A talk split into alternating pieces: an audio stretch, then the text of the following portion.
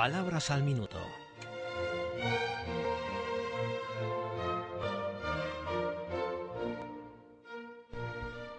Hola a todos.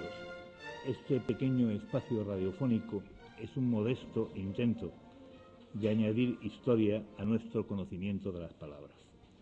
Hay quien afirma que la etimología, especialidad lingüística que estudia el origen de las palabras según la academia, es la madre de todas las ciencias y bien podría defenderse la tesis.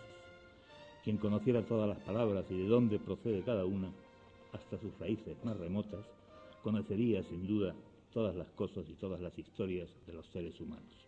Sería omnisciente.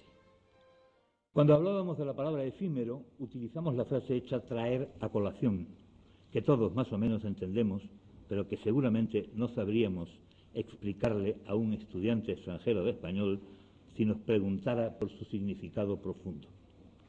Colación es un término con dos significados distintos o dos palabras distintas de las llamadas homófonas que suenan igual pero no significan lo mismo. Colación es un refrigerio, es algo más bien dulce que se da de comer a alguien, pero colación era también una relación de bienes que se hacía al recibir una herencia. Lo más probable es que traer a colación tenga origen en esta segunda acepción, algo que se añadía a la lista de bienes, como si dijéramos, por ejemplo, el notario trajo a colación la casa de campo que mi abuelo tenía en Candelera, Ávila.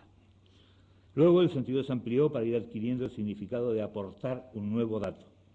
Aunque la diferencia no esté muy clara en el uso, la academia aún distingue entre sacar a colación y traer a colación. Sacar a colación es hacer mención de alguien o algo. Traer a colación es aducir pruebas o razones en abono de una causa. Colación procede del latín collatio, que era agregación, añadidura de algo a un conjunto.